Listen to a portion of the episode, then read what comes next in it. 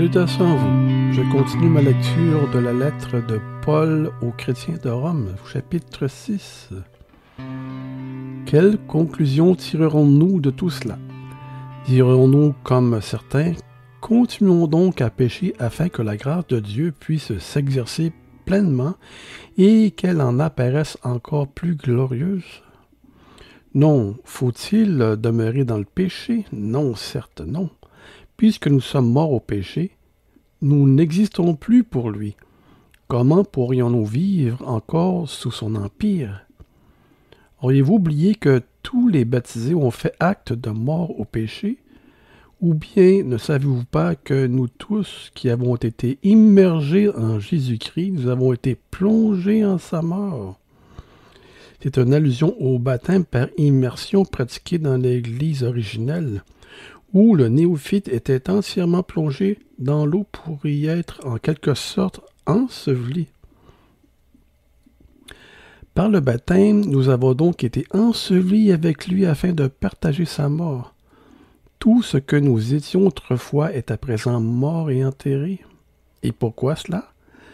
Vous savez que le Christ a été ressuscité d'entre les morts par la puissance glorieuse du Père nous aussi, nous avons reçu une nouvelle vie et nous sommes appelés à mener notre existence sur un nouveau plan. En effet, nous sommes devenus un seul et même être avec lui. Nous lui avons été incorporés comme le greffon a son propre greffe. Si donc nous avons été plantés en sa mort pour mourir avec lui, nous le serons aussi en sa résurrection pour revivre comme lui. Comprenons donc que l'homme que nous étions autrefois a été cloué à la croix avec le Christ afin que le péché soit réduit à l'impuissance et que le corps, instrument docile du péché, soit neutralisé. Nous avons été crucifiés avec le Christ pour que le mal n'ait plus de prise sur nous et que nous n'ayons plus besoin d'obéir comme des esclaves à ses sollicitations. Un mort est quitte envers le péché. Il est dégagé de sa responsabilité. Le mal a beau l'appeler, il ne répond plus. Donc, puisque nous sommes morts avec le Christ, nous croyons aussi que nous partageons la vie du Christ. En union avec lui, nous accéderons à la vie nouvelle, car nous savons que le Christ ressuscité d'un mort ne mourra plus jamais. La mort a perdu tout droit et tout pouvoir sur lui. Il est mort pour le péché, une fois pour toutes, mais à présent, étant ressuscité, il vit pour Dieu dans une communion parfaite avec lui.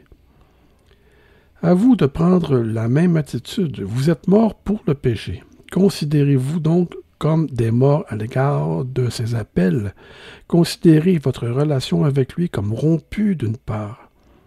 Regardez-vous d'autre part comme vivant pour Dieu dans une communion ininterrompue avec lui, puisque vous êtes en Jésus-Christ notre Seigneur. Après avoir présenté le fait de notre mort avec le Christ, l'apôtre fait appel à notre foi.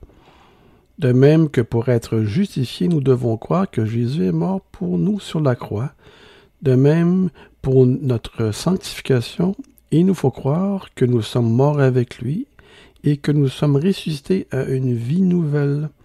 Ensuite, il s'agit d'agir sur la base de cette foi. Ne permet donc plus au péché d'exercer sa domination sur votre corps mortel, ni de se servir de vos membres vous asservir à ses convoitises. Son règne sur vous est fini. Refusez donc de lui obéir et de céder aux désirs de vos passions. Vous n'avez plus le droit de mettre vos pensées à la disposition du péché, ni de placer vos facultés à son service. Il s'en servirait comme arme contre Dieu. Présentez-vous plutôt vous-même à Dieu et placez-vous une fois pour toutes à sa disposition. Offrez-vous entièrement à lui. N'avez-vous pas été racheté à une mort certaine et ressuscité à une vie nouvelle? Consacrez donc vos facultés au service de Dieu et faites de vos membres des instruments de sa volonté. remettez-les entre les mains de Dieu afin qu'il s'en serve comme arme pour accomplir ses desseins. Car votre maître n'est plus le péché. Il ne conserve aucun droit sur vous et ne pourra par conséquence ni vous dominer ni vous vaincre.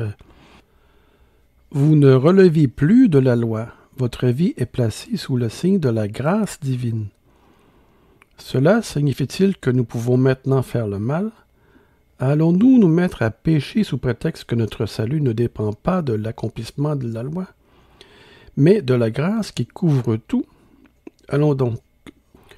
Vous savez très bien qu'en vous mettant corps et âme au service de quelqu'un, vous êtes tenu de lui obéir et d'accomplir toutes ses volontés. Vous devenez ainsi effectivement les esclaves du maître auquel vous vous êtes voués et que vous avez choisi de servir. Il en est de même de votre relation avec le péché ou avec Dieu. Ou bien vous servez le péché, ou vous allez à la mort, ou bien vous obéissez à Dieu et vous trouvez une nouvelle vie juste. Dieu soit loué. Si jadis vous étiez les esclaves du péché, vous avez maintenant obéi de tout cœur à l'enseignement que vous avez reçu. Vous vous êtes volontairement soumis au modèle présenté par la doctrine qui vous a été transmise.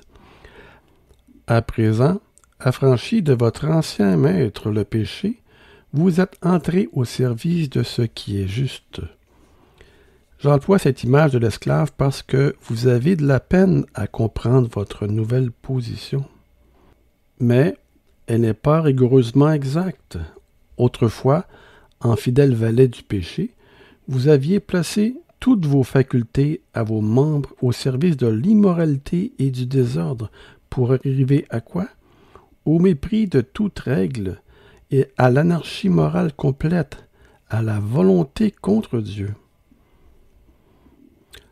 Eh bien, maintenant, servez donc Dieu avec le même dévouement. Mettez tout votre être à la disposition de ce qui est juste.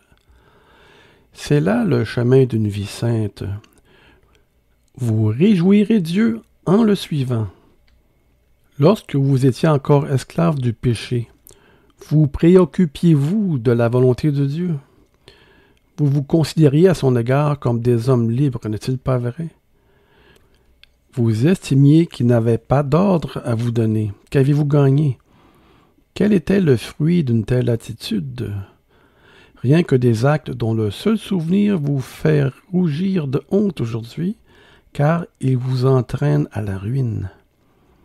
À la longue, ces choses ne mènent qu'à une seule issue, la mort, dans tous les sens du terme, spirituel et physique, et cela éternellement.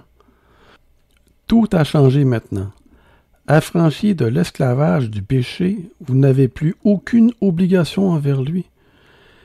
C'est Dieu qui vous a engagé comme serviteur et non votre corps, et non votre nature charnelle. Votre récompense actuelle est de lui appartenir toujours davantage en progressant dans une conduite toujours plus conforme à sa volonté. Les fruits que vous portez, ce sont des actions qui le réjouissent. Et, au terme de votre route, se trouve la vie pour toujours. Car si la solde payée par le péché à ses esclaves est la mort, Dieu nous offre comme cadeau gratuit la vie éternelle en communion avec Jésus-Christ notre Seigneur. Voilà ce qui met fin à ce merveilleux chapitre 6 de la lettre de Paul aux chrétiens de Rome, qui, comme je le dis souvent, c'est aussi valable pour tous les chrétiens de toutes les époques, même à nous aujourd'hui. En attendant la suite au chapitre 7 de la lettre de Paul, je vous dis soyez tous bénis et à la prochaine épisode.